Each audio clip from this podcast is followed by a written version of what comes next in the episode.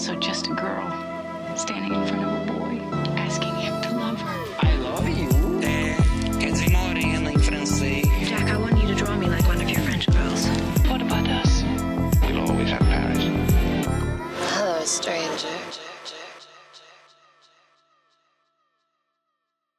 Olá pessoal, tudo bem com vocês? Meu nome é Thiago Maia. E eu sou Larissa Paiva. Larissa, hoje na nossa mesa nós temos dois convidados ilustríssimos aqui.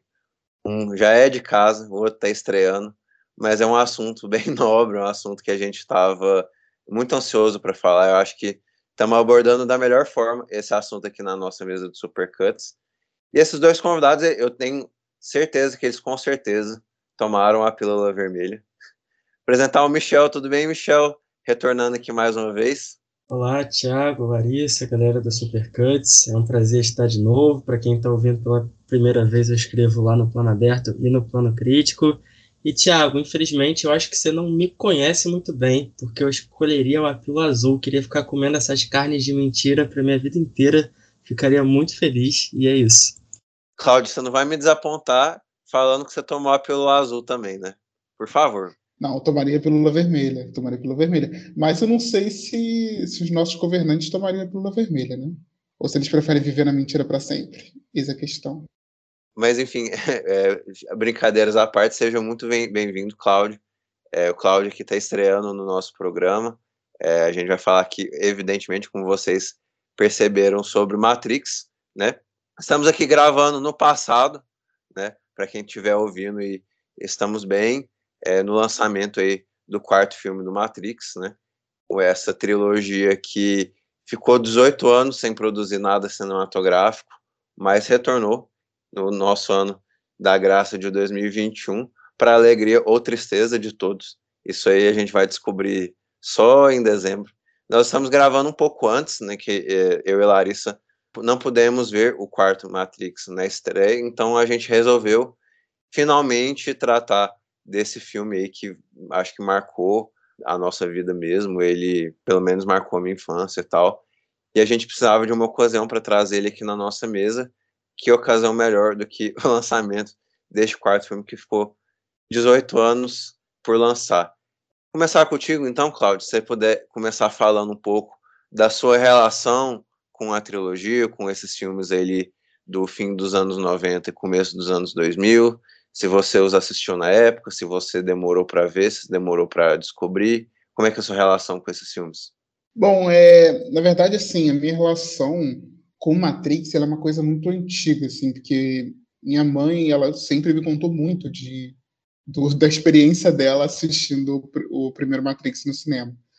Então, é uma coisa que sempre me chamava muita atenção. Toda vez que ela falava, eu, eu lembrava disso, né? Que ela falou que foi, assim, um certo frisson entre entre os amigos e tudo mais. E foi um filme que é, chegou nela na época que ela não tinha muito interesse assim por cinema, chegou muito pelo boca a boca. Então, uma coisa que, que chamou muita atenção dela.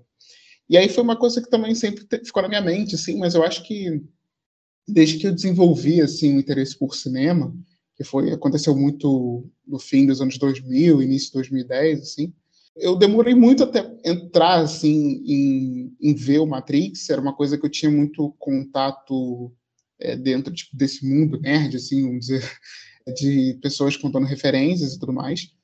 Mas eu demorei a realmente ter contato. Eu vi o primeiro Matrix em 2017, então foi bem bastante tempo depois. Eu lembro que assim não me chamou muita atenção. Eu não sei se o porquê assim de cara não me chamou muita atenção. Mas eu revi ele em 2019, final de, não foi final de 2019, início de 2020, o primeiro, né? E eu fiquei muito impressionado, assim, acho que foi o filme que, que me deixou mais maluco do, daqueles tempos, assim, porque eu lembro que eu, eu vi o filme e eu ficava, é, assim, eu vi o filme numa noite e no dia seguinte eu lembro que eu tava, é, não estava trabalhando, eu parei, botei o filme, assim, de novo e comecei a ver algumas cenas por cenas de umas coisas que foram me impactando, assim, e isso me deixou muito impressionado. E aí é, eu demorei muito para continuar também assistindo. Acho que eu criei uma relação muito amorosa assim com o primeiro para ter o contato com os outros. Então acabou que assim foi uma coisa que perdurou muito tempo, mas eu acho que talvez por todo mundo que gosta de cinema, assim, Matrix acho que tem uma relação profunda no que está sempre ali no meio da vida das pessoas, né, da vida cinéfila das pessoas. até pelas milhares de referências que foram feitas depois e pela importância que o filme adquiriu. Michel, e você? Você viu na, na sua infância? Você tem essa relação pessoal com o filme da infância ou você viu mais, mais por agora? Então, Thiago, eu vi a trilogia na minha infância, mas assim, era aquela coisa de infância que você tem uma espécie aí de, aí de, de memória que é mais compartilhada e, e mais confusa, assim. Eu tinha Tipo, eu não sabia, tipo assim, eu tinha umas cenas assim ali na minha mente, mas eu não lembrava se era a cena do primeiro filme, se era do segundo, se era do terceiro, é o que que acontecia exatamente em cada filme. Mas assim, e ali naquela época ali da minha infância tinha muito tinha muito uma moda, né, de filmes que saíam jogos, né, ali de videogame. Então, a minha experiência ali com Matrix, ela também se deu muito através ali do jogo que tinha para PlayStation 2, se eu não me engano. Esqueci qual era o nome. Na verdade, é, é, era um jogo que meio que ele, ele, ele recriava várias cenas do filme, né? Mas ele também ele acrescentava uma mitologia nova mas assim, eu sempre tive um carinho especial, né, é, pela trilogia e ele era aquele tipo ali de, ali de memória que foi sendo construído na minha mente que mesmo eu não, eu não tendo visitando o filme há muitos anos, ainda assim, eu acho que ele tem umas cenas muito memoráveis que foram se acumulando, assim, né, ali no meu imaginário, é, sem que eu precisasse rever o filme e tal. E aí, esse ano é, eu comecei a rever a trilogia, depois de muitos anos, né? Com o um anúncio de que ia sair um, é, um novo filme. E eu até porque é, quando eu vi a trilogia Matrix, assim, o que, o que me fez ver quando eu era criança foram os filmes em si, né? Hoje eu me interesso muito pelo cinema a, a, ali das, das irmãs é, Wachowski, né? Speed Racer é um dos meus filmes favoritos ali dos anos 2000. Então, assim, me interessou muito também revisitar esses filmes sob esse olhar aí da direção aí das duas irmãs. Então, é, rever esses filmes esse ano foi como redescobri-los, assim, sabe? Com novos olhares e novas, novas perspectivas. O jogo é Enter the Matrix. Inclusive, é só uma curiosidade, ele foi gravado, né? Que ele tem várias também interpretações dos atores foi gra é, gravado junto com os dois últimos filmes. As gravações foram um conjunto. Cláudio, na verdade, eu sei que jogo é esse que você está falando, porque eu acabei de jogar aqui no Google, mas eu acho que não era esse jogo que, que eu joguei. Acredito, eu acho que tem mais de um jogo de, de Matrix. Eu acho que eu joguei é O Caminho de Neo, fazendo uma tradução literal. The Path of Neo. Eu acho que esse é outro jogo. É, o Enter the Matrix ficou muito famoso no, no lançamento do, dos dois, do Reloaded e do Revolutions. Que ele veio junto ali, né? É, na verdade, esse jogo ele foi protagonizado por uns dois atores, né? Por uns dois personagens que, que eles são os secundários ali no segundo filme, acho que você nem sabe direito quem eles são, e aí no jogo eles aproveitam para expandir essa, essa mitologia, né?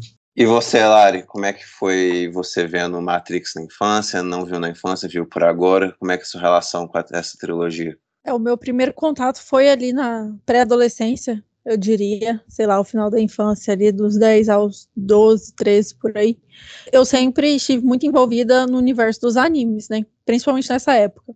Então eu cheguei no Matrix por causa disso, por causa do contexto cyberpunk mesmo, do universo, que é quando adolescente eu gostava muito. Então minha primeira relação com Matrix foi essa, assim, nessa época eu não era nada cinéfilo, então eu não entendia de diretor nenhum, diretor nenhum, eu não sabia quem estava dirigindo, nem me interessava, mas o universo cyberpunk sempre me chamou muita atenção, então eu gostava bastante. Eu também cheguei a, a jogar um desses jogos, eu não tenho certeza qual foi, que foi na casa de um amigo meu, Arnaldo, inclusive, que escuta a gente. Um beijo, Arnaldo. Um beijo no seu filho também, na sua esposa, que eles são maravilhosos.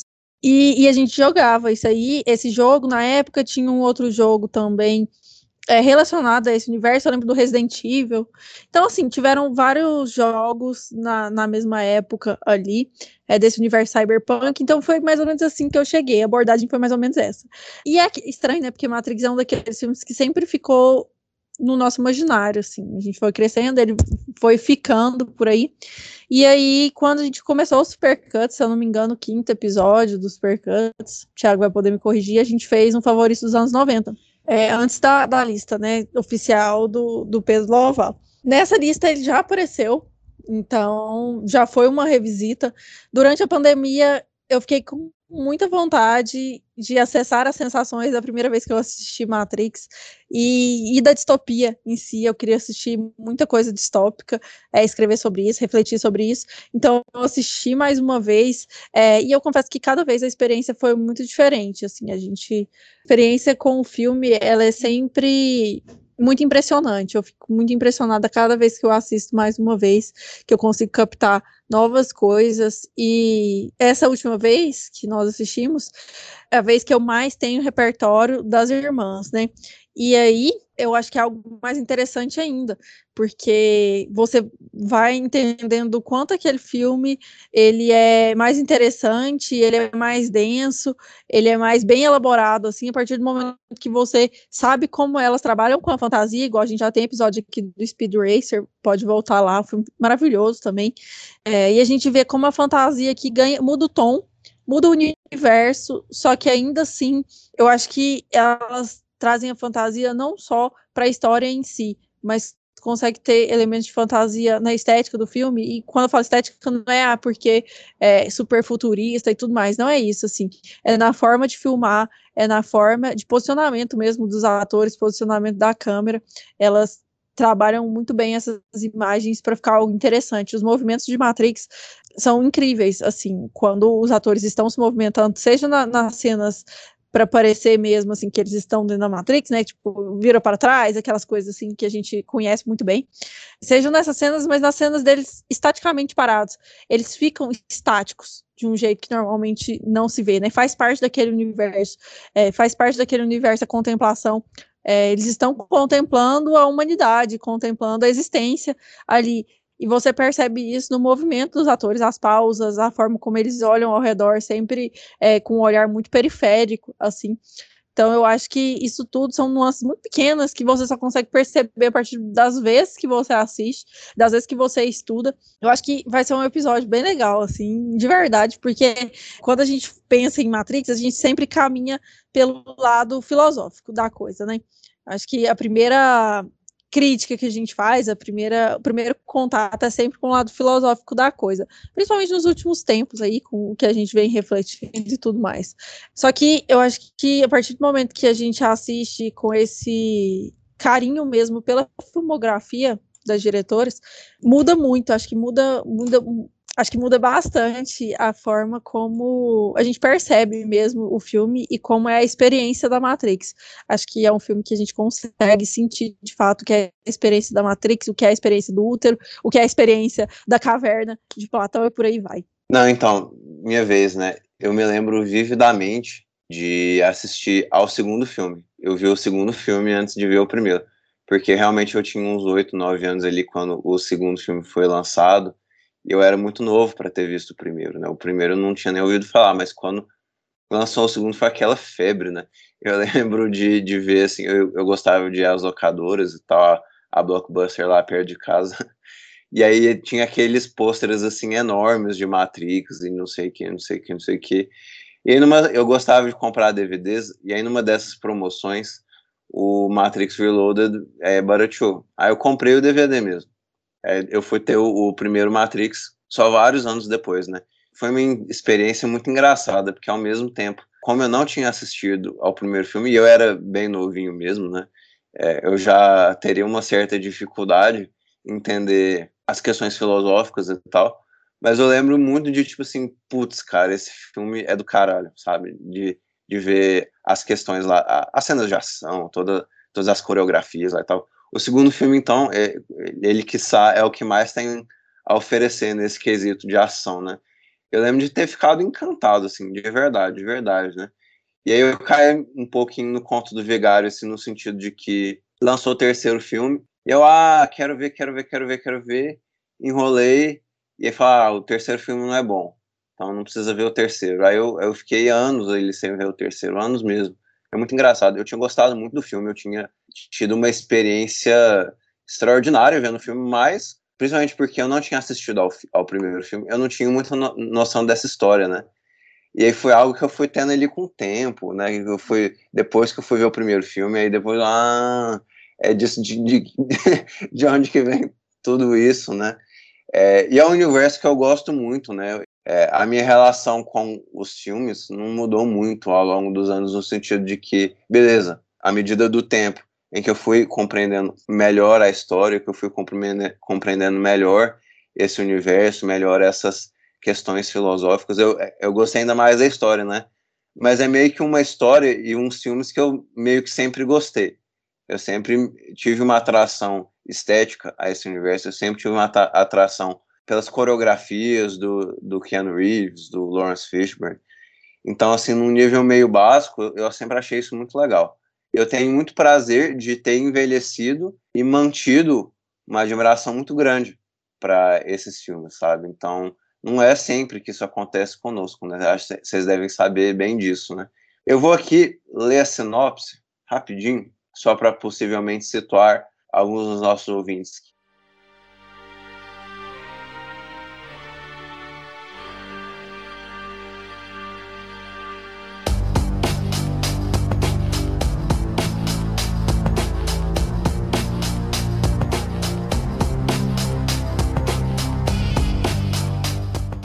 Jovem programador é atormentado por estranhos pesadelos, nos quais sempre está conectado por cabos a um imenso sistema de computadores do futuro. À medida que o sonho se repete, ele começa a levantar dúvidas sobre a realidade. E quando encontra os misteriosos Morpheus e Trinity, ele descobre que é vítima do Matrix, um sistema inteligente e artificial que manipula men a mente das pessoas e cria a ilusão de um mundo real, enquanto usa os cérebros e corpos dos indivíduos para produzir energia. é muito engraçado quando uma sinopse não tem como ser breve, porque é, essa, a história desse filme, queira ou não, ela é bem densa, né, e tal. E, enfim, é alguém que quer começar a falar do primeiro filme, é, vocês continuam gostando muito, vocês é, mudaram de ideia, como é que é a relação de vocês com o primeiro filme? Então, é, eu acho assim, como eu falei no, no início, eu acho o primeiro filme muito impactante, sabe? Ele é um filme que, ainda mais para, em termos assim, se a pessoa tem um interesse nesse tipo de, de produção, especialmente dentro do, do cyberpunk, da ficção científica, eu acho que ele é um filme que consegue, da trilogia, mais conciliar tudo, todos os elementos que a própria trilogia está querendo abordar. Então, desde esse lado mais filosófico, meio metafórico, até um, o ponto dessa, dessa transformação de uma ação até certo ponto estilizada, né, que busca ser estilizada o tempo todo e que ao mesmo tempo também está é, tá atrás de, de ser uma ação que vai é, impulsionar a história, né, uma coisa tipo de ação de ambiente, né, que é uma, uma coisa que a gente até interessante que foi é muito mais desenvolvida no, no cinema de ação mais contemporânea, né, especialmente pelo, pelo John Wick mas que assim, eu acho que é um filme que, que ele se coloca de uma forma muito curiosa quando a gente é, observa assim a, a, a todos os filmes das irmãs Wachowski, né? Até ver, é, quando a Larissa estava falando no início, e é uma coisa muito interessante como a gente, e a gente pode até discutir isso mais para frente, como os três filmes são das mesmas diretoras, mas como eles parecem três filmes totalmente diferentes, sabe? É um negócio muito interessante, assim. E de como são três referências totalmente diferentes e como são coisas que, que se complementam ao mesmo tempo que são que buscam ter uma unidade muito própria. Então acho que o primeiro Matrix, talvez, na minha opinião, pelo menos, ele é o que mais consegue conciliar realmente essas ideias que, o, que a, a trilogia parece que está querendo colocar, sabe? E que eu vejo muito, assim, que realmente parecem ser as ideias de, iniciais e tudo mais, quando a gente observa que, que o, a franquia criou um universo expandido, né? Esse tipo de coisa que, que é natural de, um, de, um, de uma história que, que tem um ponto de partida que é mais é, gigante, né? Que ela precisa construir um universo. E eu acho que o primeiro, de 1999, ele consegue colocar um pé no chão de realmente criar um universo, sabe? E até, assim, interessante, e acho que é legal vocês comentarem mais sobre, para eu não ficar falando aqui também 30 minutos, senão eu vou ficar empolgando. Mas, assim, que é, o filme é colocado muito como um filme super complexo, né? Super filosófico, ele busca ser difícil, né? Esse tipo de coisa quando a gente assim assiste, é, não é um filme tão complexo assim quanto quanto ele parenta ser, sabe? ele tem ideias que são filosóficas, mas ele não é um filme que, que busca ser totalmente incompreensível, sabe? Pelo menos eu não observo assim.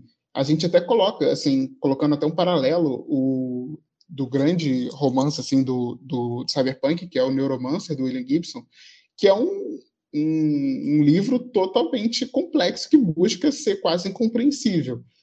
E quando a gente olha para o Matrix, é um filme que ele se apresenta as coisas, ele não tem nenhuma complexidade ali, obviamente tem, mas estou dizendo assim, é uma complexidade a nível de ser quase impossível de entender, né?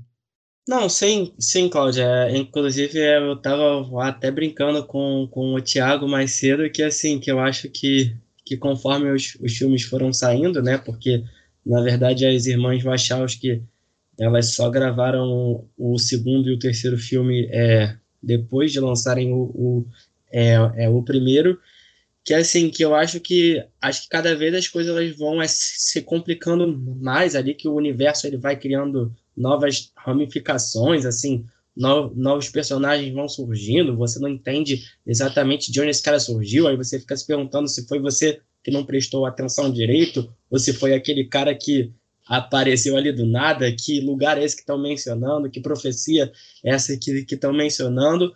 Só que eu acho que dá para assim, que, dá para enxugar isso, isso tudo, né? E tipo, reduzir é, essa trilogia de filmes a uns assuntos muito essenciais, assim, né? Assim, assuntos que não são muito complexos, assuntos aí de fé, por exemplo, né? Aí um assunto é, por exemplo, é uma temática aí, aí de fatalismo de fazer o seu próprio destino, de, de, de enfim, essa questão muito crucial ao cyberpunk, que é o homem versus máquina, mas, mas assim, acho, acho que você consegue reduzir tudo a, a, a essas questões. E, assim, não precisa entender né, exatamente né, as minúcias ali daquele universo, ali daquela mitologia, para você conseguir acompanhar o fluxo a, a, ali da história. Porque eu, eu, eu acho que, que quanto mais você tentar, né, ficar se esforçando para realmente compreender ao, ao, máximo. Inclusive, hoje, meio que de curiosidade, eu fui fazer uma coisa que eu nunca faço, porque é um tipo de coisa que eu não gosto, mas eu fui de curiosidade procurar no YouTube é, vídeos explicando a mitologia de, de Matrix, porque eu tinha curiosidade para ver o que, que se falava sobre isso, né? Qual era o, o conteúdo que se criava.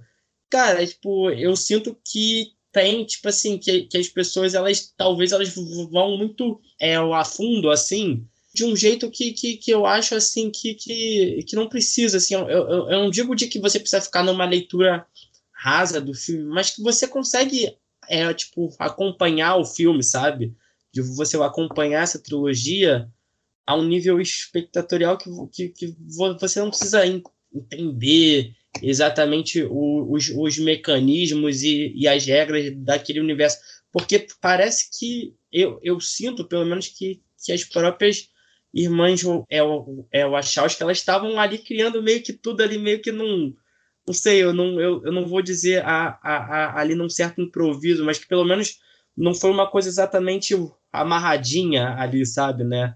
Tanto é que a, que a ideia aí das, aí das continuações vieram depois, mas é isso que você estava falando, mudando um pouco agora de assunto, essa questão de que cada filme ele parece para uma direção diferente, né? E, e, e, assim isso isso é verdade porque é eu vejo nesse primeiro filme muito assim um, um, uma jornada muito similar assim ao que hoje virou uma coisa comum, né? Que a gente está acostumado mas que essa coisa aí da descoberta de um de tipo um super-herói, né, do cara comum que tem seus superpoderes, aí ele é apresentado ali as regras daquele universo, descobre que não é o único cara com superpoderes naquele mundo, e aí ele recebe ali o treinamento dele, e, e aí ele vai descobrindo é, é, quem, quem são os seus inimigos, quem são os seus aliados, e aí o fim do filme, inclusive, ele acaba com, com, com uma cena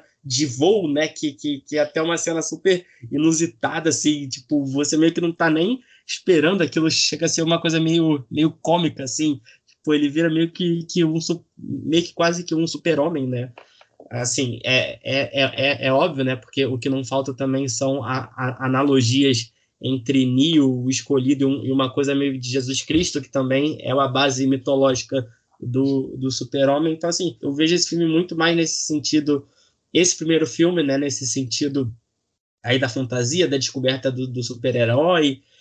E, e aí, no segundo, por exemplo, eu vejo um filme muito mais focado em ação mesmo, né, mais uma ação dos corpos, de, de perseguição de carro, uma ação mais plástica, que me lembra muito o cinema contemporâneo de, de Hong Kong, não só contemporâneo, mas um, esse estilo de, de ação mais oriental que, que, não, que nunca se preocupou muito com essas regras aí de, de verossimilhança que hoje ditam a cultura do, do cinema de ação e, e hoje tem sido um pouco mais é, John Wick veio aí um pouco para mexer isso no cinema ocidental e aí, já, já o terceiro filme, por outro lado, eu vejo muito que vai mais para uma ação mais. para um cinema de, de sci-fi de ação, só que com inspirações mais ocidentais, assim, né? Uma coisa muito James Cameron ali no segundo Aliens, aqueles homens vestindo, né, na, a, a, ali naquelas armaduras, naqueles exoesqueletos, acho que, que é assim que se fala, e uma coisa ali de navegação meio que Alien, assim, pelo desconhecido, aquela coisa ali de batalha de, de nave de Star Wars. Então, assim, eu, eu vejo que realmente que, que cada filme ele foi para uma espécie, assim, de, de universo de inspiração particular. Mas, por, por outro lado, como é, o Cláudio tinha falado, eu consigo também ver essa unidade espiritual, assim, que, que, que rege eles, né?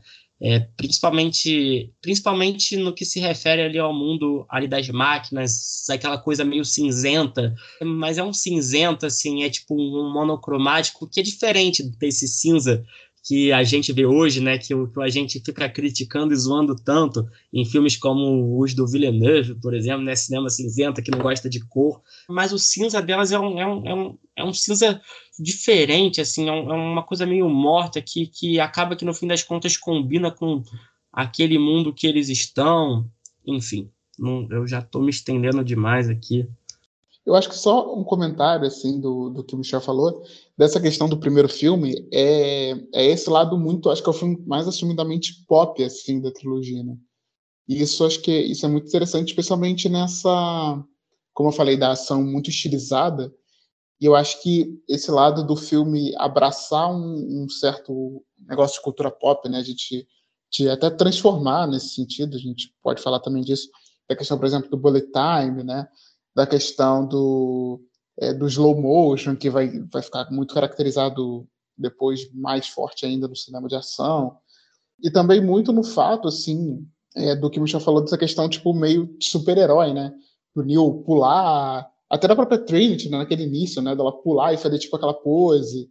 Do Mr. Smith, tem vezes também que ele pula e faz, tipo, aquele negócio do que ficam brincando depois do Deadpool, do Super Hero Landing, né? Esse tipo de coisa tem muito, assim, acho que Matrix assume muito no primeiro esse lado bem popzão de, de cinema mesmo. Eu, eu concordo muito com o que vocês é, falaram até agora. Eu estava até vendo, quando eu, eu fui rever, eu revi os três filmes recentemente, junto com meu irmão. Eu até fiz essa brincadeira com ele, ah, porque se, se Superman é Jesus e o, né, o é o Superman, então ele é meio que Jesus duplamente, né? ele é meio que duplamente Jesus, né? Mas eu, eu, eu tenho só elogios ao filme no, no, que se refere a essa habilidade de o filme usar uma, uma história que aparentemente já é batida, né? Uma história de um, de um herói que está descobrindo poderes, que descobre que ele é especial, que ele descobre que ele tem que salvar o mundo, etc e tal, né? Mas eu, eu tenho muito respeito ao filme pegar uma premissa que aparentemente é simples e encher não só de detalhes é, de roteiro e tal, é, mas assim, encher de vida aquele universo, né? Então acho que muito por isso eu consegui muito bem ver o, o, o segundo filme na minha infância, apesar de ter uma série de conceitos é, futurísticos sobre inteligência artificial e um monte de coisa que, vou ser bem sincero, quando eu era menino, eu não eu prova provavelmente não compreenderia toda essa questão, né? Mas o filme, ao mesmo tempo que ele tem uma aparente complexidade de temas e tal, Beleza, eu não acho que é difícil entender o filme, mas o filme, ele realmente tem, ele, ele acaba investindo em muitos personagens, em muitas tramas, em muitos, é, muitas histórias paralelas uma à outra, né? O que pode ser que deixaria um pouquinho difícil a história de acompanhar, mas assim, para mim, que era criança e assistir, é muito fácil porque você consegue reconhecer muito facilmente o herói, o professor, o mentor, o interesse amoroso, o vilão, né? Então acho que você pega esses quatro elementos do filme que às vezes a gente fala assim, parece óbvio, né? Ah, mas todo filme tem que ter um herói, todo filme que tem que ter um vilão, né? Mas a, a, a verdade é que a maioria dos filmes não conseguem construir esses elementos é, básicos de história de maneira interessante, sabe? Então, é, nesse quesito básico, assim, o filme funciona muito bem e no quesito estético, o filme é, é indescritível, assim, né? Eu, eu vi, é por isso que eu não gosto muito de ver algumas críticas americanas no Letterboxd. Eu vejo que eles, eles têm um certo enfoque. Ah, não, porque certas coisas são datadas, não sei o que, não sei o que. Tipo, cara, foda-se que é datado. Tipo, é, aquilo ali é maravilhoso, né? Sabe? São, são, são cenas ali lindíssimas, né? E acho que todos os três filmes têm algumas cenas lindíssimas. E o primeiro filme, para mim, ele é o mais impressionante esteticamente. Talvez, assim, eu, eu goste muito do que o segundo filme se propõe em termos de ação, mas o primeiro filme, ele me encanta muito no que se refere a introduzir a todo aquele universo, né? É, então, no começo você acha que aquilo é uma vida verdadeira, né? E você vê que é, ali é só uma Matrix, né? Mas em contraste entre as cenas de Matrix e as cenas de o que a gente vai ver de vida real e tal, é, é muito bem feito, sabe? Ela, a, as, dire, as diretoras, elas investem muito bem né, na, nas imagens, né? Elas têm uma crença muito grande nessa força da mitologia, né? O que eu acho muito bonito, né? A força da crença em si, né? Tipo, você acreditar por si só, né? Isso é, é muito bem trabalhado no filme, né? Isso, é, como elas são muito sinceras no, naquilo que elas fazem, né? você não tem impressão daquilo ser piegas, daquilo ser barato. Pelo contrário, é tudo muito bem desenvolvido, né? Tudo muito bem trabalhado conosco, né?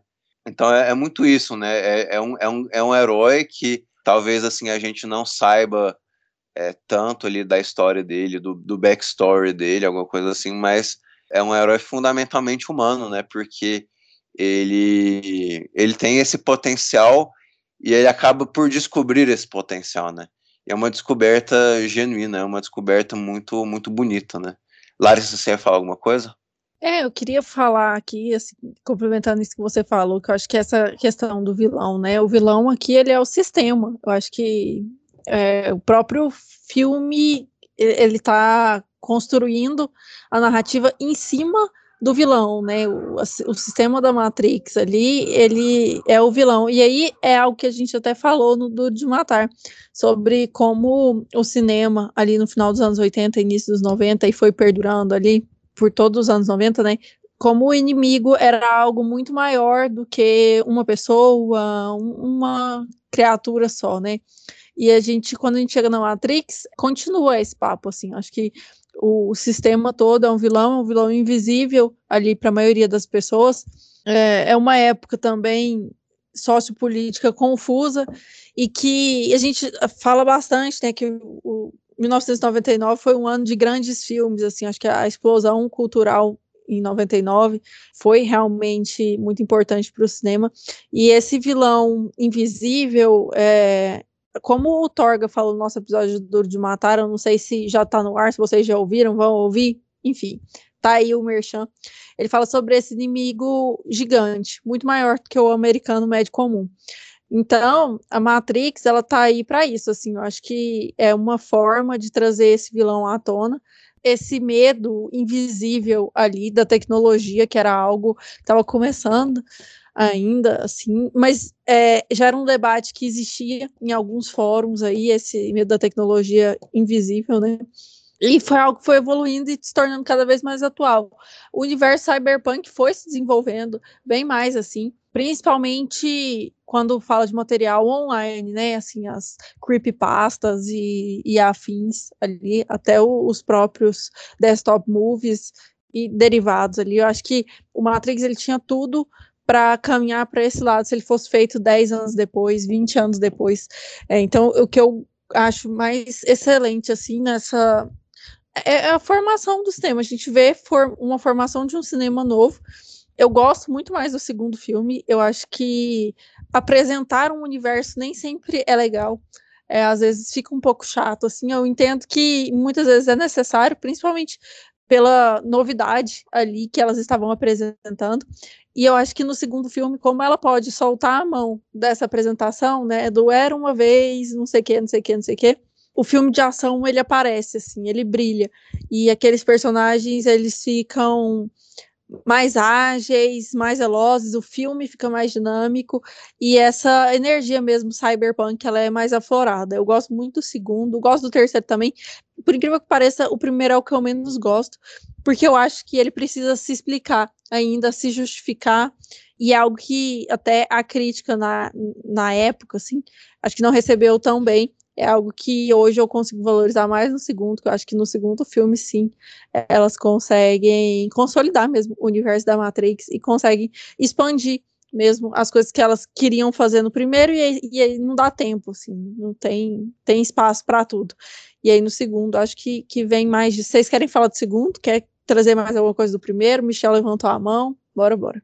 É, na verdade, o que eu ia falar é, eu ia responder uma coisa que o Thiago falou na, na última fala, que na verdade serve aí para os três filmes, que ele tá falando que, acho que foi em relação ao primeiro filme, que a crítica americana, ela tava reclamando muito que os efeitos especiais eram meio que antigos, eram meio aí que datados e tal, e, e, e assim, é, acho que na minha ótica, assim, eu acho que essa questão aí do, dos efeitos especiais, né, se você olhar hoje, você, não, realmente não são os efeitos que se usam hoje em dia, que se aproximam de uma maior verossimilhança.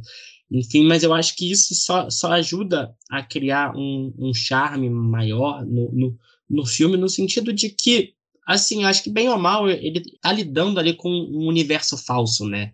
Que é uma Matrix, né? Esse universo maleável, esse universo que, que se reconfigura, um universo de mentira feito ali de, de aparências. Então, assim, acho até que esse filme surge numa década é, perfeita ali, que é os anos ali 2000, que a tecnologia não, não chegou exatamente um nível ali de verossimilhança, ali dos efeitos especiais, e isso é uma coisa que me preocupa aí para o Matrix que vai lançar esse ano, né, em 2021, mas isso é uma coisa que a gente pode falar no fim, que é o quão realista e o quão perfeito vão estar, né, esses efeitos especiais, porque eu acho que justamente existe um charme aí nessa falsidade assumida, né, né, né, ali, por exemplo, ali no segundo filme, quando o Neo, ele, ele luta com uns, sei lá, uns 500 agentes Smiths, e aí você vê que, pô, ali, ali, é claramente efeito digital, e eu acho que isso tudo acaba entrando aí nessa estética farsesca do filme e tal, então, assim, acho interessante também pensar de como que a gente pode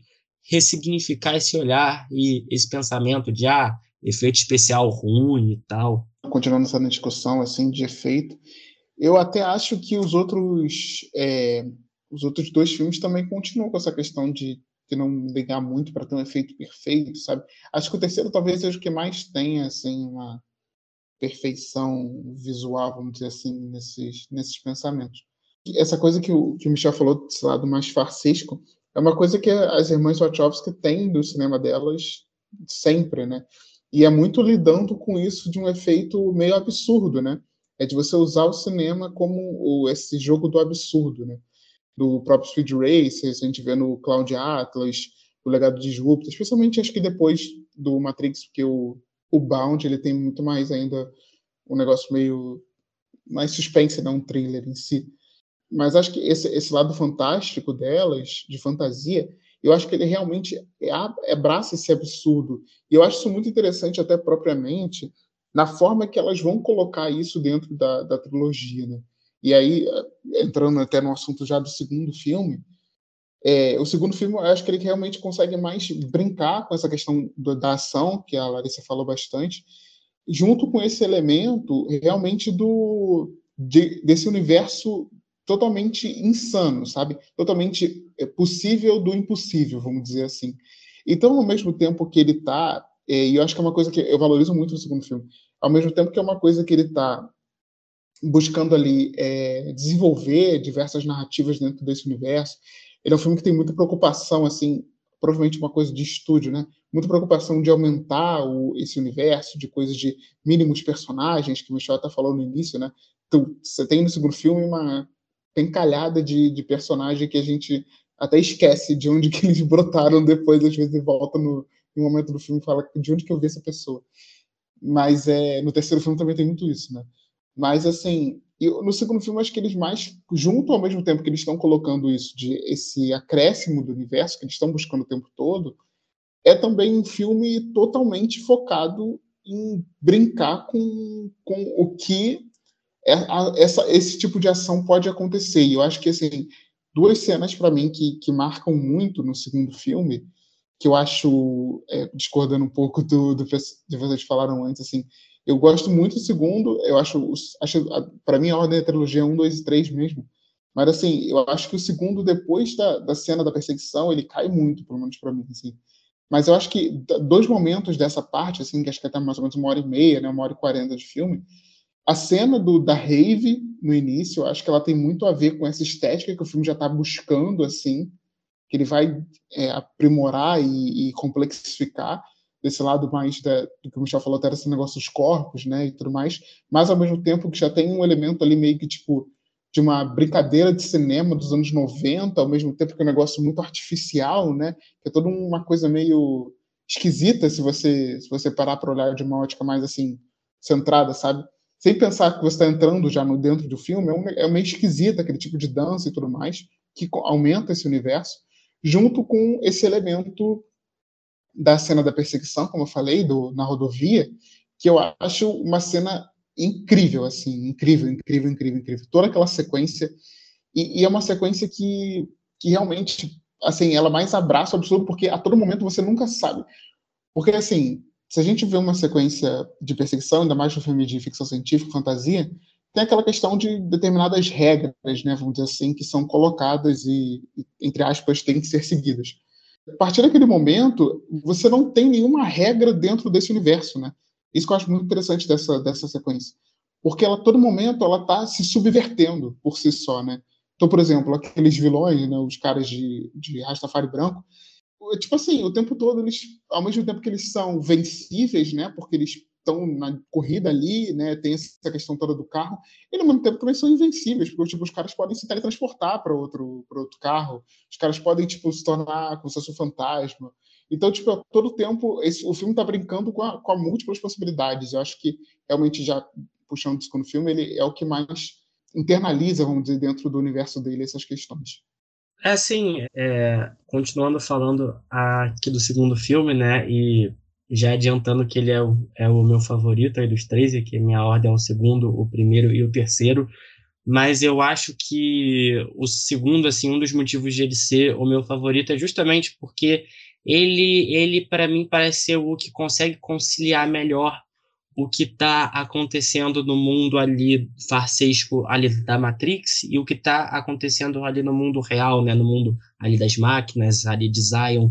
E aí, como o Cláudio já adiantou, aquela cena é o, ali que, que tem a rave e as próprias cenas antes, né, que, que mostram aquelas pessoas é, que estão ali meio que cercando o Neil, né, pedindo para ele meio que fazer uma benção ali delas, eles encontrando as pessoas, aquelas reuniões políticas ali que podem até ser vistas como uma coisa meio chata e tal, mas eu, eu, eu acho que, que isso ajuda a criar esse contraste entre um mundo real ali, um mundo é, é ali de corpos, né? Um mundo onde a política existe, questões políticas, é onde os corpos eles são palpáveis, né? Aquela cena ali é, é o da rave, eu acho que, que não à toa é uma cena que vai é, intercalando ali com a cena de sexo que o Neil e a Trinity fazem, justamente porque ela quer passar muito esse aspecto de, de que ali existe um universo real com pessoas re reais que têm esses momentos ali de prazer, de dificuldade, de discussões mais sérias e tal, e, e isso tudo vai se intercalando um pouco com, com as Wachowskis fazendo umas brincadeiras visuais malucas ali no mundo ali da Matrix, cheias ali de possibilidades, e isso que o Claudio falou é realmente muito legal, né, de que as regras realmente elas vão sendo criadas ali na hora e que elas estão muito mais interessadas em brincar nessas possibilidades plásticas do que de fato fazer um sentido lógico, né, de, de, de, de fechar amarradinho para não ter um, um, um furo de, de roteiro. E eu acho que esse embate entre o que é real e o que não, não, não é real, eu acho até que pode ser resumido assim, acho que por, por uma sequência que é uma das minhas favoritas ali da trilogia. Eu esqueci o nome desse personagem agora, mas que é o cara que ele possui as informações e tal, que ele é o chefe ali desses bandidos que tem os. Tem... Vocês lembram qual é o nome o, dele? O Merovi, Merovingio? Isso, isso, isso. Merovingio que é a cena que ele tá ali no almoço, eu acho, né? E aí ele faz uma, ele faz um, uma comida especial para uma mulher que está ali sentada, e aí você entende que, que aquela comida desperta algum prazer sexual nela, não sei se é exatamente um orgasmo. E aí você vê aquela cena visualmente ali acontecendo ali no corpo dela, com ali naquele formato ali daqueles numerais verdes ali na tela, né, que é que é uma marca visual característica ali da série e, e aí você vê é o quão esse filme ele está realmente misturando né é, as sensações reais do mundo mas ao mesmo tempo essa coisa mais de um mundo falso. E aí logo em seguida você tem aquela cena no banheiro né que é a mulher dele que está com raiva dessa cena e ela vai pedir um beijo ali pro Neo, justamente que ela quer sentir uma sensação de verdade. E aí você vê que, que as Wachowski, é, ali nesse momento, elas não utilizam esse recurso de mostrar o beijo através ali daqueles numerais verdes ali na tela e tal, não. Elas realmente querem mostrar o, o beijo em si, né, o contato humano, né, para justamente criar esse contraste entre uma sensação mais física e uma sensação que fica mais no campo ali das ideias. Então, assim, é, esse segundo filme, ele me agrada muito justamente por isso. Eu acho que, por mais que eu, eu não seja tão fã, assim, do terceiro filme, eu gosto do terceiro filme, mas por, por mais que eu acho que ele seja essa parte mais fraca aí da trilogia, eu enxergo muito bem a intencionalidade delas em, em progredir com essa narração, né, com essa narrativa, né? Então, o primeiro filme é com esse que ela, elas introduzem o universo, que o universo deixa de ser uma novidade para a gente e tal. E o segundo filme é o filme que ela mais explora as possibilidades daquele universo, né? Tanto é que o próprio Neil, ele não, não sabia muito dos seus próprios poderes no primeiro filme, e no primeiro para o segundo, ele vai nessa, nessa jornada ali de descoberta de poderes mais espetaculares, mais extraordinários, né? E o terceiro filme, para mim, ele é, era meio que inevitável que isso né, não fosse o caso, mas assim, ele é o filme acaba que ele é o mais corrido, né? Ele, ele, ele fecha a história, ele tem que ser meio corridão ali de, de fechar uma série de histórias, uma série de narrativas ali naquele universo, né? Eu acho que é muito difícil, assim, elas, elas se propuseram a contar uma história ali apocalíptica e tal, acho que seria meio inevitável que não fosse um filme apressado, né? Então eu nem julgo tanto elas, né? Mas para mim o que seria um dos pecados aí desse terceiro filme é mais no sentido de que e assim isso pode ser em relação a eu ter visto os três filmes assim um atrás do outro nesse fim de semana, né? Mas nesse terceiro filme eu já estava meio cansado, sabe, dessa dessa estética cinza e tal. E que, de novo, eu acho que tem, é, dá para entender o porquê que ela usa essa estética, né? Acho que não é, não é essa muito a questão, mas eu, eu tava um pouquinho cansado ali de ver aquele apocalipse eterno e acontece um grande ataque, depois um outro grande ataque, depois um outro grande ataque. Eu, eu nem falo isso nem para falar que eu não tenha me envolvido com aquela grande batalha, com aquela grande guerra. Muito pelo contrário, eu me envolvi bastante, né? Mas eu acho que o terceiro filme ele se tira aquele prazer ali de explorar o que é de legal da, da Matrix, né? Porque das coisas que eu mais acho legais da trilogia é que você tem um herói que ele aprende que o mundo é falso, né? É, em virtude de ver o mundo que é, que é falso, ele tenta remodelar o mundo que seria para ele é, até ontem era o mundo para ele, né? E, a, e, hoje é um mundo falso. Né? Ele tenta remodelar aquele mundo à sua maneira, né? E é isso que, que, que é muito barato, né? Porque aí, diante disso você tem todas a, a é, todas as inovações estéticas e tal que fazem o filme ser brilhante, né? E aqui eu acho que elas até fecham muito bem essa história. Eu gosto muito como alguns personagens periféricos brilham no terceiro filme, especialmente aquele piloto e a namorada, noiva, esposa dele, na, naquele último filme, tem algo de muito sincero e muito bonito daquelas pessoas. É, a presença de um mito é, providencia uma vitória daquelas pessoas, né? É, e aquilo fecha a história muito, muito lindamente, né? De, do, de por que o oráculo ajuda o Neo, de por que tudo aquilo acontece, assim, a, a força do mito, a força do herói como aglutinador daquelas pessoas, né? Se não fosse aquele herói e aquela crença, essas pessoas provavelmente estariam, é, não estariam é, tendo a, a, mesma esperança, né? Então, tudo isso é muito bonito, né? Eu acho que é, esse, essa catarse, é, para mim, é a melhor coisa do último filme, né? Que eu acho que elas acabam por fazer muito bem. É, mas é, é, essa questão ali do, da, da, estética e tal, e, e eu até acho que a, a, sua comparação, Michel, é uma comparação feliz com relação ao, ao Aliens do, do James Cameron, que seria o segundo filme da, da, da franquia Alien, eu também acho que ele aposta numa, numa, numa estética mais visceral, uma estética mais bruta mesmo, assim, uma coisa bem, bem de desastre, né? E por vezes, assim, essa temática de apocalipse me cansa um pouquinho no cinema, assim, sabe? É, mas eu entendo que as Wachowski, tanto quanto o James Cameron, fizeram um bom uso dessa estética. É, Tiago, assim, eu, eu, eu ia, na verdade, enfatizar o que você falou, que é também explicar que, apesar de eu gostar do terceiro filme, acho que justamente o porquê de ele ser o, o, o meu preferido, acho que talvez assim seja uma questão que seja menos um, um problema do filme, mais uma questão de, de interesse pessoal mesmo. Na verdade, uma mistura dos dois, assim, né? Porque esse terceiro filme, ele eu não vejo muito esse equilíbrio, né? Do, entre o mundo ali da Matrix e o mundo ali das máquinas. É um filme que se passa majoritariamente ali no mundo das máquinas. E eu acho que o que sempre me encantou, que é justamente o que você falou, no, é, aí nessa trilogia é, são o que as Wachowski conseguem fazer plasticamente ali no mundo ali da Matrix, é, criar impossibilidades ali de termos ali de mise-en-scène.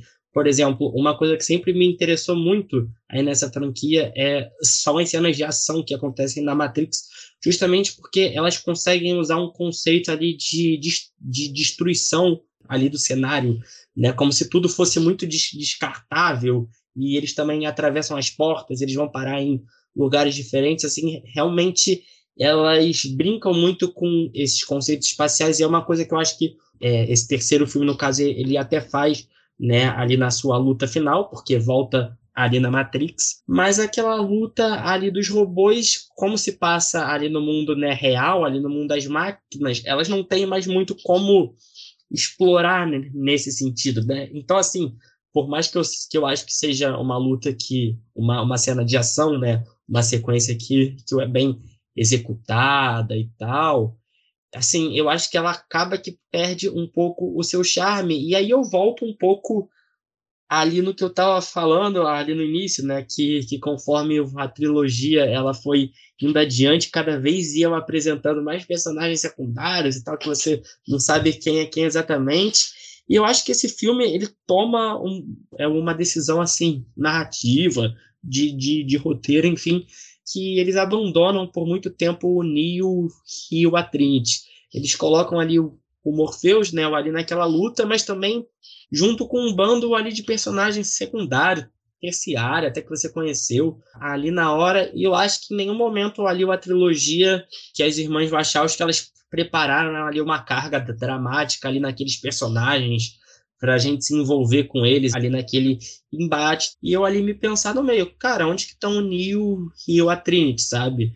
Ali talvez uma maior conciliação ali de montagem, ali, ali de repente. Eu não sei, mas assim, eu, eu, eu de fato, eu acho que existe, que, que o verdadeiro brilho de, da franquia Matrix está no que as irmãs Wachowski fazem no universo da Matrix, e não no, universo a, a, ali das máquinas. Porque senão, assim, para mim, por mais que seja legal, fica só meio que um sub James Cameron, assim, sabe? Joey, Joey Dante, enfim. Não existe essa particularidade das irmãs Wachowski. E é até é muito legal, assim, do que o Michel falou, essa questão, dá para a gente até fazer uma certa comparação de como é pensado esse universo com outras produções, de, especialmente de cyberpunk, né? que vão usar disso, no, especialmente no cinema e no, né, séries de TV. E aí eu acho que o Matrix ele é o que mais consegue ter um próprio DNA mesmo, sabe? Você consegue observar aquele universo, o universo ele é meio ele é construído para ser único, né? E eu acho isso muito realmente muito interessante assim. Ele e, e é até assim de certa forma até meio arriscado, já que é um filme que ele que ele está totalmente dentro dele mesmo, sabe? Ele não tem nenhuma, nenhum momento de, de buscar esteticamente, na forma que ele está construindo esse mundo, é uma coisa mais agradável visualmente, uma coisa tipo de, de querer ser, ser, ser mais limpo, por exemplo, né? E ele até abraça, assim, e até, se a gente parar para pensar, os dois últimos filmes, né, são de 2003, Cara, a gente tem um cinema de 2003 que já é bem modificado, assim, sistema de ação e de ficção científica que já está muito mais para os anos 2000 mesmo do que propriamente para uma referência de anos 90, né? Que, por exemplo, o cinema de suspense ele ficou muito atrelado aos anos 90 até meio dos anos 2000. E eu acho que o, o, os dois Matrix é, é curioso como eles, o tempo todo, eles parecem ser querer tanto abraçar essa estética, abraçar esse visual, que realmente eles parecem filmes dos anos 90 o tempo todo, né? Eles querem o tempo todo, assim, se abraçar nesse visual e, ao mesmo tempo, cria uma antipatia, vamos dizer, por parte do público, né? A gente já falou dos efeitos visuais, mas também nessa antipatia do, do próprio, de como o universo está sendo construído, de uma certas complexidades que, o, que a narrativa quer, quer entrar, e que, ao mesmo tempo, é colocada de uma forma assim, meio distante, né? Como eu falei antes, acho que parece que o filme ele quer realmente ser construído num outro mundo. Acho que o tempo todo as Wachowski tinham muito essa intenção, né? E talvez até, de certa forma, não, não sei se é uma coisa que vai dar tempo da gente comentar aqui, mas acho que até, de certa forma, se relaciona muito com, por exemplo, é, essas diversas teorias que tem sobre o filme, né? Desde a questão de ser delas se assumindo como transexuais, por exemplo. Acho que tem muito a ver com esse lado meio que o filme ele quer ser realmente um filme esquisito, vamos dizer assim, visualmente e, e na proposta narrativa. Não, é muito isso, assim, eu, eu acho que a gente resumiu muito bem aqui o que a, eu sinto que nós já falamos aqui uma hora e pouquinho sobre, sobre esse, essa trilogia e tal, acho que daria para o papo esticar muito e tal, são, pelo menos assim, para mim, são vários os detalhes da história, vários dos detalhes é, estéticos e tal que me atraem muito. E é por isso que é um, é um desses filmes assim que eu amava na infância, continuo achando muito bom, continuo amando, porque não assim, é, o que elas fazem é realmente muito único, né? Mas eu ia perguntar para vocês, vocês três, quais que são as suas expectativas quanto a esse quarto filme? Se vocês acham que tem alguma é, chance dele ser tão bom quanto esses outros, ou se vocês acham que vai ser ruim. É, enfim, vocês puderem falar um pouquinho. Ah, então, é, assim, eu, eu vi o trailer, né, no, no dia que lançou, e assim, engraçado que quando eu assisti esse trailer pela primeira vez, e, e olha que eu não costumo assistir muitos trailers, assim, mas, mas quando eu assisti, eu não tinha revisto a saga ainda. Então, assim, é, eu não tinha muito esse senso aí é, de memória, é, de como que eram as cenas exatamente. Então, cara, eu fiquei empolgadíssimo com o trailer. Assim, fiquei, caraca, tipo assim, despertou aquela memória afetiva que eu tinha de Matrix, assim, e, e, achei o trailer muito bonito. Só que aí hoje, quando eu tinha acabado de rever a trilogia, aí eu resolvi rever o trailer também, e eu já olhei já um pouco assim, opa, calma aí. Porque, assim, pelo trailer, é, assim, óbvio que a gente pode estar sempre errado, afinal estamos falando aí de trailer, eles podem nos iludir e tal, mas eu senti que tem muito uma coisa assim de estar tá recriando cenas da franquia original, assim, e isso me preocupa um pouco, assim, de, de realmente de ser, tipo assim, de estamos de novo indo ver um Force Awakens, né, fazendo uma analogia com o Despertar da Força do Star Wars, que, que foi aquele filme que apresentou é, de novo Star Wars para uma nova geração, mas também ficou preso àquelas homenagens à franquia original e tal, e de recriar de novo as mesmas coisas, assim. Eu fico um pouco com essa preocupação do filme, ele tá preocupado demais em, em ser só esse grande easter egg aí em relação ao passado, mas, por outro lado, eu acho que a própria narrativa de Matrix, a própria premissa, história, enfim, eu acho que ela permite uma particularidade interessante que é uma saída justificável para isso que é como se, assim, eu acho que dá para eles conseguirem justificar no filme, é, é até como se o próprio Neo tivesse revivendo, é meio que em looping aquilo, sabe? Como se eles começassem a lidar com uma ideia de que tudo aquilo vai se repetir ciclicamente, porque ele está de novo ali na Matrix e tal. Então, eu, eu, eu, eu acho que se o filme fosse por esse caminho, ele conseguiria achar uma boa saída para ficar assim recriando e, e, homenageando as cenas antigas, porque eu acho que se ele só for ficar fazendo isso por fazer, com medo do filme ficar preocupado demais em fazer isso e esquecer de contar um, uma nova história, de, de, de repensar novas estéticas, de repensar, de reatualizar a história para uma nova tecnologia, né? Porque afinal se passou aí quase 20 anos e, a, e aí a tecnologia evoluiu muito, né, né, celulares, computadores, inteligência artificial, enfim, é, é, é, mas assim, eu confesso que estou bastante animado, assim, é, é, eu confio muito nas irmãs Wachowski, né, nesse caso é só uma delas que está fazendo, confesso que esqueci se é a Lana ou se é a Lily, mas enfim, é uma das duas. É a Lana, é a Lana. Ah, é a Lana. É, e, mas assim, é, eu, eu confio muito, assim, e as minhas expectativas elas são boas pro filme, o que é sempre perigoso, porque eu prefiro ir com zero expectativas. Mas nesse caso estou com expectativas positivas. É, assim, eu, eu confesso que se o filme for ruim, ele não vai estragar para mim a experiência da trilogia é, inicial ali. Então, tá tudo bem com isso, porque eu não sou uh, o tipo de fã que, que se incomoda com essas essas viradas de esquina mesmo que esse, esse tipo de cinema dá, porque eu realmente acho que é necessário até certo ponto, sabe? Eu acho que é um filme que dá para crescer ainda muito mais, é um universo muito expansivo, assim. É, quando a gente está falando de um computador, é aquilo, você pode atualizar esse computador, atualizar essa plataforma ali, e, e várias atualizações vão surgir, né? Então eu acho assim que existe muito a ser trabalhado na Matrix ainda, quanto tem espaço para história, tem espaço para desenvolvimento, tem espaço para estética, tem espaço para tudo isso. É, o medo ele sempre vem, porque eu acho que querendo ou não, esse filme ele cresceu é, por toda a história dele. Hoje, a relação que a gente tem com Matrix é com todo o peso histórico que ele carrega, é, o que ele foi na época, o que ele se tornou com o tempo. Então eu acho que é, o, o 4 ele chega muito com uma mochila muito pesada, né?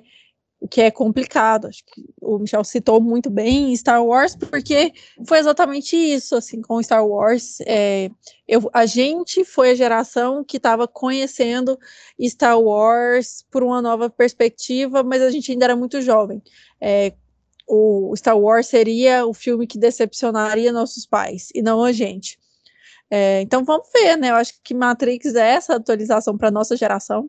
Tem mais ou menos o mesmo impacto. Talvez se tivesse um Harry Potter ou algo assim, talvez. E teve, né? Teve os animais fantásticos ali e foi uma bela porcaria nesse sentido. Então eu acho assim que sempre pode ir para o lado é, mercadológico demais e dá errado, mas ao mesmo tempo o universo Matrix permite a expansão sem maiores danos, assim. Então eu acho que é, partindo desse pressuposto, é super válido.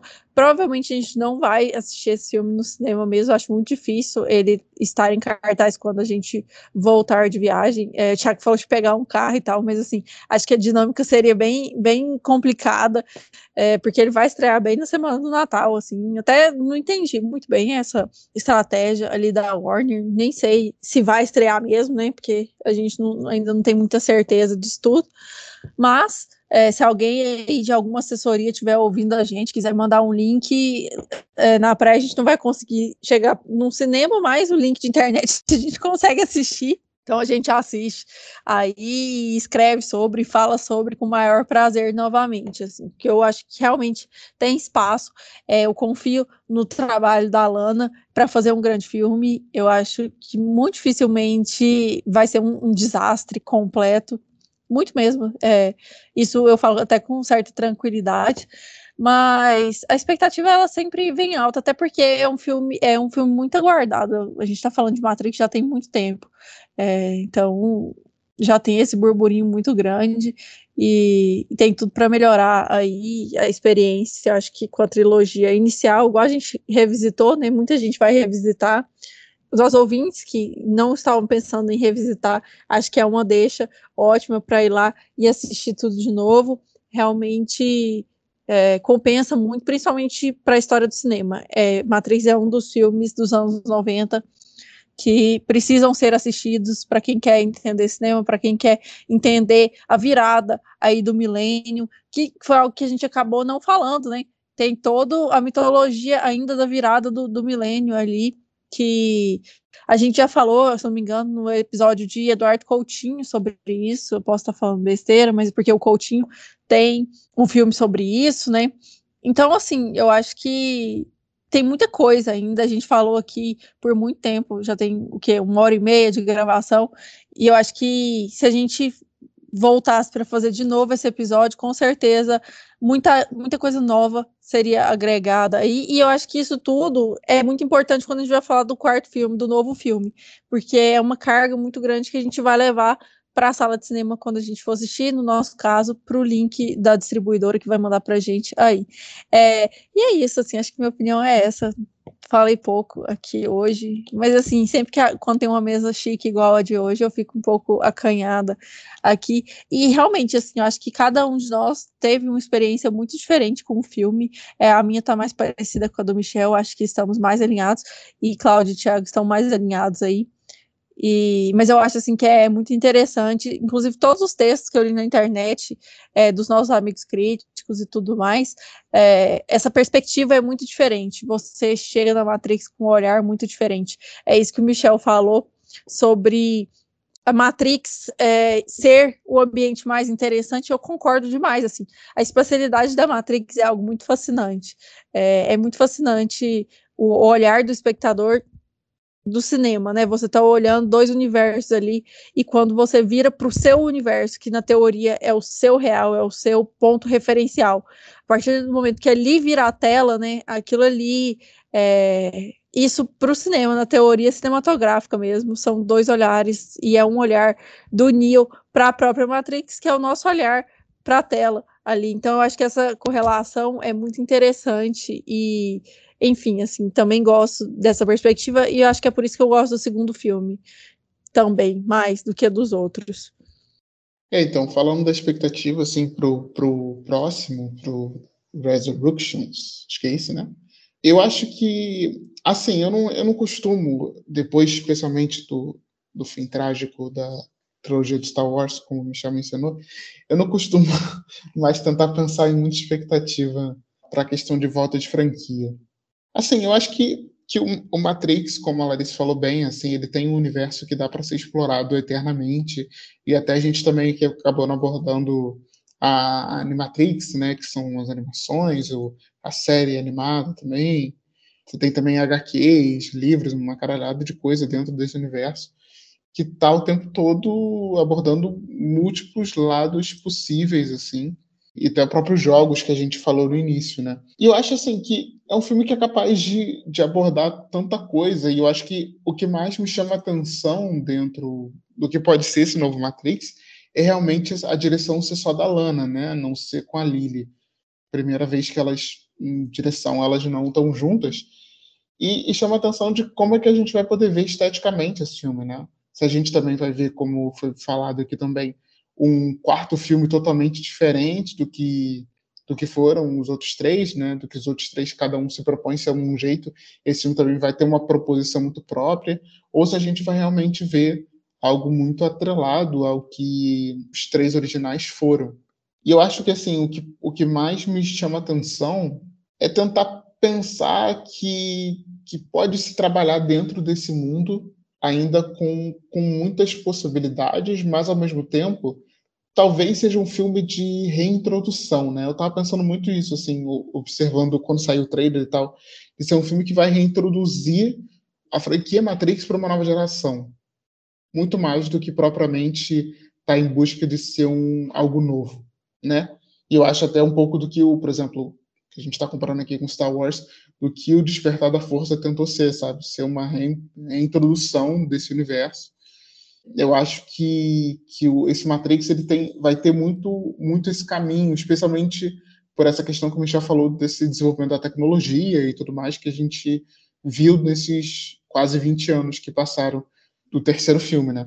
Então eu acho que assim, o que dá para, pelo menos o que eu acho que dá para esperar realmente uma, um olhar novo, mas que ao mesmo tempo vai estar muito observando é, esse antigo. E eu acho que o que a gente pode tentar, talvez muito assim, é aí que causa grande interrogação de como vai ser todo esse papel dirigido por, só pela Lana e não pelas irmãs, até pela questão do, dos últimos filmes que, ela, que elas fizeram juntos, que, que causaram também bastante polêmica.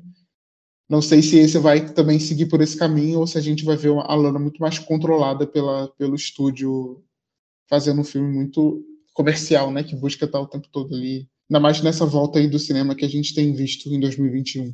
É, esse ano tá bem complicado, assim, eu vou falar como se a gente estivesse aqui numa mesa de bar, fugindo da pauta, mas é porque hoje eu realmente estava pensando sobre quem convidaríamos para os melhores de 2021 aí, já pensando mais ou menos bolando essa pauta. E eu acho que nós vamos ter que jogar esse episódio lá para fevereiro, março, para a gente conseguir assistir aos filmes desse ano. E porque foi muito desorganizado, muitos filmes não não tiveram aquela estreia comum no cinema. Então aquele hábito nosso de uma vez por semana no cinema, duas, sei lá, assistir o filme que saiu, enfim, aquela planilha de Excel ali que a gente faz, esse ano não existiu, né? E os filmes também foram muito comprometidos é, e ainda estão sendo muito comprometidos. Então, é o que eu estava pensando hoje, assim, como vai ser essa minha lista de, de final do ano ali, é, quanto tempo vou demorar para conseguir concluí-la de fato, e, e, como que vai ser, né, isso nos melhores do ano ali, quem que vai estar tá brigando pelas primeiras posições, é, se são filmes de grandes estúdios mesmo, ou se, igual ano passado, muitos dos meus filmes favoritos foram filmes que foram para festivais só, né? Tiradentes, não lembro os festivais do ano passado, mas enfim, que a gente assistiu e, e, foram para minha lista. Esse ano, eu confesso que estou sem saber ainda o que está acontecendo.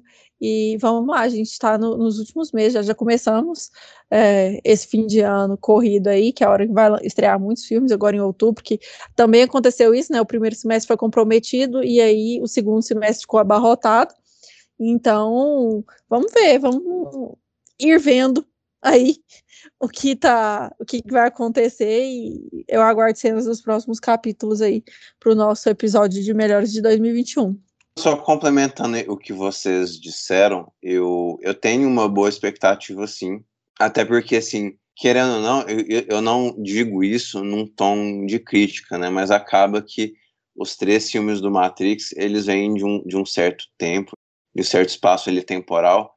Então, eu acho que onde esse quarto filme pode mais ganhar é se ele tiver um, um olhar mais fresco e novo para essa estética fantasiosa, da Matrix. Eu acho que se o, se o quarto filme já fizer isso, eu provavelmente já vou ter gostado, né? E, geralmente eu, eu, entro com esses filmes com expectativa baixa, que eu costumo pensar assim que, estatisticamente falando, essas sequências são mais mal sucedidas que bem sucedidas. Então eu já começo tendo um certo ceticismo, por números mesmo, mas eu tenho alguma esperança de que elas farão um, um, trabalho interessante, né? Eu acho que a gente pode ter essa, esse ceticismo de que a indústria hoje está numa coisa muito muito diferente, né? Então é muito engraçado como é, Matrix, ao mesmo tempo que ele influenciou muita coisa, que ele deixou com certeza a sua marca na cultura, é, ao mesmo tempo que a marca dele é sentida, a gente não vê muitos filmes como Matrix hoje. Matrix é um filme meio único, né? Os filmes Matrix são filmes meio únicos mesmo, no sentido de que é difícil filmes que, que bebam dessa mesma fonte, filmes que tentam colocar essa mesma, mesmo o John Wick, que seria um exemplo meio óbvio, assim, de um filme com o mesmo ator que tem essa estilização muito bem feita. Mesmo o John Wick é um filme bem diferente, sabe? É um filme que não que não tem essa mesma proposta. Então, então é isso. Eu acho que eu, eu tenho um certo otimismo, ele sim, apesar de vários pesares. É, eu realmente acho que se você for pegar pelos rumos da indústria, pela coisas, as coisas que a indústria tem feito, é, o filme tem muito mais um potencial de fracasso e de sucesso, é, no sentido de que a indústria ali devagar foi fugindo de filmes com essa com essa questão. Mas como é, como a gente gosta muito delas, a gente fez um episódio, né, Larissa, sobre Speed Racer, que foi um, dos nossos melhores episódios. É um episódio que a gente gostou bastante. A gente gosta muito dessa visão artística das duas irmãs. Então vamos aí aguardar, vamos achar é, vamos ter essa boa esperança aí de um filme que vai lançar no final do ano. E a gente espera que seja um ótimo apagar das luzes para 2021. E é isso, vou puxar aqui a vinhetinha da nossa indicação.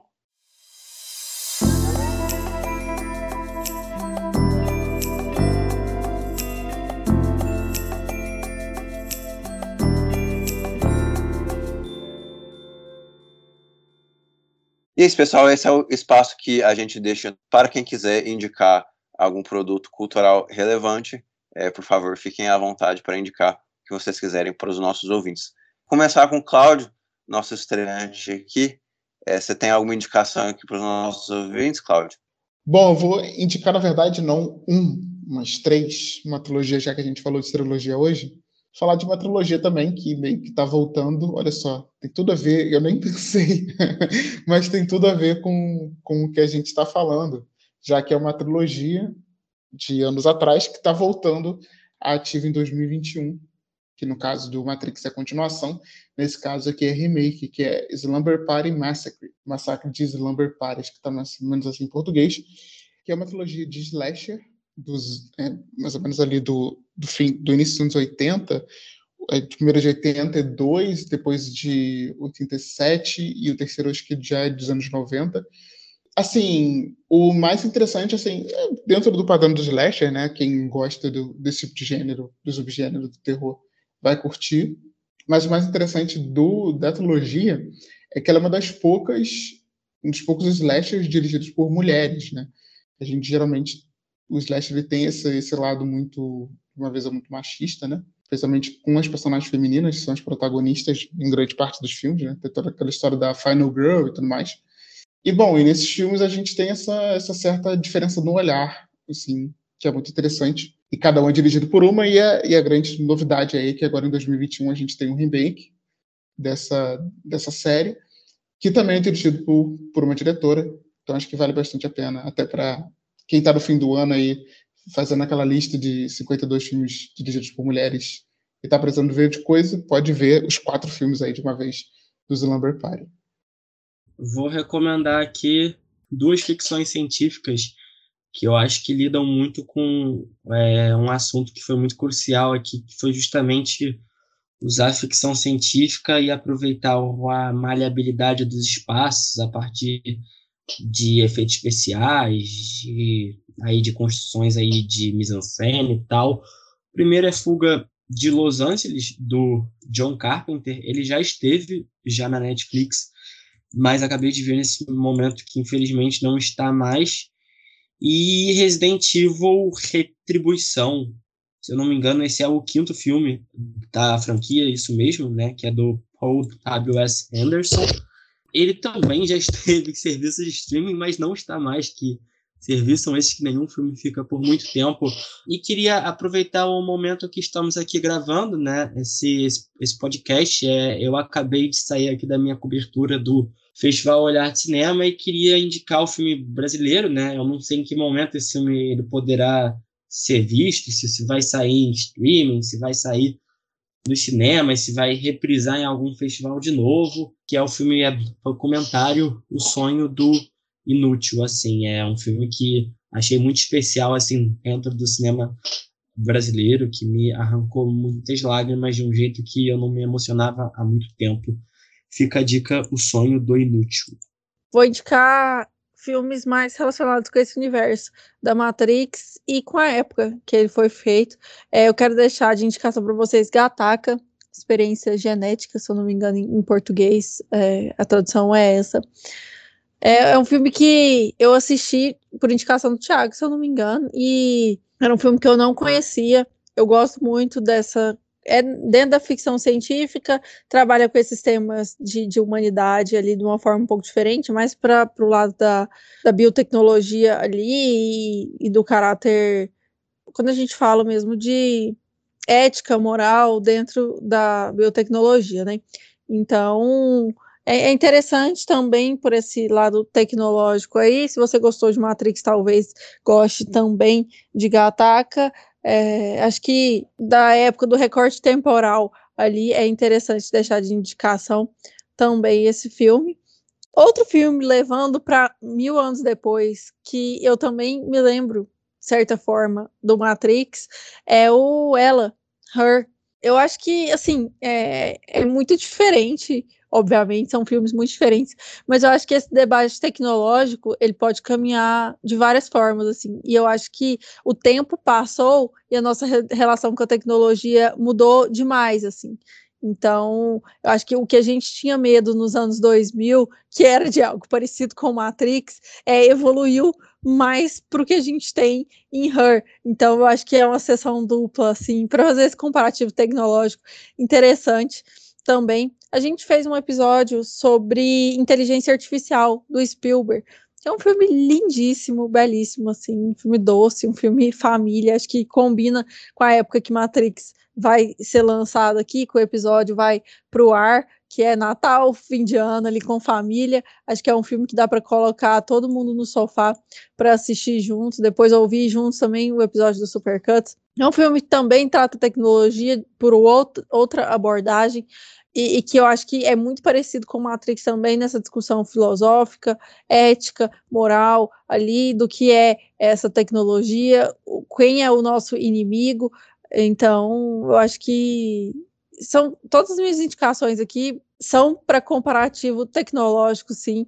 Acho que Matrix é um filme muito único, por mais que eu acho que eu já fiz um episódio lá no Animes sobre Ghost in the Shell que eu fiz um comparativo sobre Matrix e Ghost in the Shell, relação de imagem, é, universo cyberpunk, cidade cyberpunk, mas eu tô meio esgotada do tema já, então eu acho que dessa vez a abordagem que eu deixo para Matrix e a reflexão que eu deixo para vocês é por esse aspecto mais pelo apego mesmo emocional da coisa. Quando vocês forem olhar para Matrix, olhem por esse caráter mais social do que de fato, o universo cyberpunk ele realmente já está maçante. Se você ainda quer abraçar as listas cyberpunks aí, é só ir no Letterboxd, que tem demais, e, e, são as indicações de sempre, assim, dos animes Ghost in the Shell, é, própria Akita, por que não?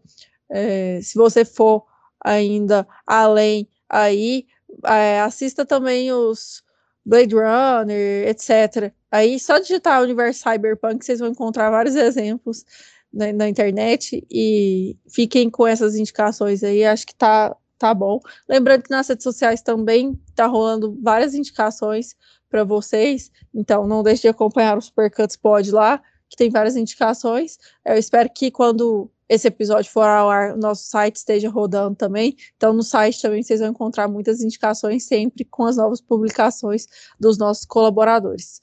É isso. Tiago, sua vez. Então, as minhas indicações hoje são breves. É, eu vou começar indicando que nós estamos gravando esse episódio em outubro, e outubro, para muitos cinéfilos, é o mês do terror, né? E as nossas amigas lá do Feito por Elas, a Isabel Wittmann e a Stefania Amaral, gravaram recentemente um, um episódio sobre o Garota Infernal, ou Jennifer's Body em inglês, né? É um filme que está disponível no Star Plus, para quem assina o Star Plus, e no Telecine Play também. É, eu acho que são dois, dois bons serviços de streaming aí. E eu acho que vale muita indicação, né? Eu, eu lembro de ter visto esse filme no, no cinema mesmo. É, é um, era um filme muito que eu achei muito gostoso de ver na época. E eu fico muito feliz com essa, essa recontextualização que ele tem sofrido. Foi, um filme que não fez muito sucesso na época de bilheteria. É, e é um filme assim bem popular, é um filme bem bem de estúdio mesmo e tal. O filme era para ter feito sucesso sob essa perspectiva mercadológica, infelizmente não fez, mas ele tem sido redescoberto. Eu acho que é um filme muito interessante para passar por isso. É, a minha outra indicação é para um, um filme que estou falando em outubro, ele eu acho que ele está no MUBI e ele está no Telecine Play também, que é o Último Metrô. É, o Último Metrô, para mim, é o, o, último grande filme do, de um dos meus diretores favoritos, que é o François Truffaut. É, eu acho que depois do Último Metrô ele tem uns trabalhos meio...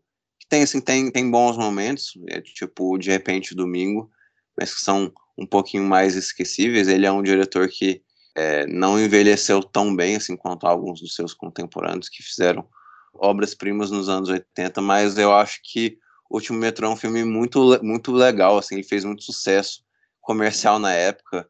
É um dos, acho que, é, se, se, eu não me engano, é o grande sucesso comercial do Truffaut. E eu acho que vale a indicação para quem ainda não viu, inclusive Larissa não, acho que não viu esse filme. Então, se você quiser, paixão, eu vejo com você, tá? Que eu adoro esse filme. E é isso, eu vou deixar aqui o espaço para o Cláudio e para o Michel, começando aí por, pelo Cláudio, deixar as redes sociais deles, é, deixar os jabás. Por favor, Cláudio, o palco é seu. Bom, o pessoal pode me acompanhar de várias formas. Primeiro, pode ver que eu posto geralmente, que nunca é muito interessante, no Twitter, é, que é Cláudio Gabriel J. Também pode acompanhar meus textos em alguns diversos lugares, mas assim, vendo pelo Twitter, normalmente você vai saber onde está sendo o texto meu, mas eu escrevo para o meu site, né? Eu tenho um site, o Senta Aí, que eu sou editor-chefe lá e também normalmente escrevo crítica lá, mas de vez em quando também estou no plano aberto, é, de vez em quando apareço, vira e mexe, escrevendo crítica em outro lugar, e de vez em quando fazendo matéria também para alguns veículos maiores, né? Vezes aparece fazendo matéria para a Folha, para o UOL e tudo mais. Normalmente dentro do universo cultural, que é, que é o que eu curto. É, e eu também estou aproveitando aqui esse espaço para, já que o, o Tiago falou do mês do terror, aproveitando esse espaço aqui, tem uma página que eu lancei nesse mês de outubro, né, que a gente está gravando, mas aí vocês já vão saber dois meses para frente, que se chama Terror Degenerado. Pode ver lá no Instagram. E eu falo sobre um pouquinho de tudo dentro do universo do terror ideia um pouco ser explicativo, ao mesmo tempo também contar histórias e falar curiosidades e tudo mais dentro desse mundo que passa também pelo pelo ponto aqui do audiovisual que vocês costumam falar mais, mas também dentro de literatura, quadrinho que eu também amo, é, música e, e, muita coisa. Então, indicando assim um pouquinho de tudo onde dá para para ter um pouquinho do, dos meus textos e tudo mais. Michel? As minhas redes sociais, tanto ali no Twitter quanto lá no Letterboxd, meu usuário é MichelCVG. Eu escrevo regularmente nos sites Plano Aberto e Plano Crítico, e apesar do nosso colega Cláudio Gabriel ter esquecido, eu casualmente escrevo também no Senta aí, de vez em quando, adoro colaborar lá. Então são nesses lugares que vocês podem me encontrar. Será um prazer falar com vocês. É, por favor, me sigam nas redes sociais aí, caso eu tô no Supercuts Pod criando conteúdo por lá. Pode me seguir no Twitter também, LaresBVP, Aproveita e segue o Thiago também, Thiago R. Maia. E, e é isso, assim, eu colaboro pro site do Supercuts. e de vez em quando eu invado o site de outras pessoas também. Então, digita meu nome por aí que, que vocês vão achar sempre uma colaboração. Sou bem entrosada e, e vou aparecendo. Aí é só me chamar que eu vou. E é isso, assim, queria agradecer a participação dos meninos aqui hoje. Muito obrigada, Michel, mais uma vez. Cláudio, muito obrigado por topar aí o convite e volte sempre. As portas estão abertas aqui, o papo foi excelente. E no mais é isso. Eu que agradeço, gente, foi um prazer. Valeu, pessoal. Valeu, gente. Grande abraço a todos os ouvintes. Até a próxima.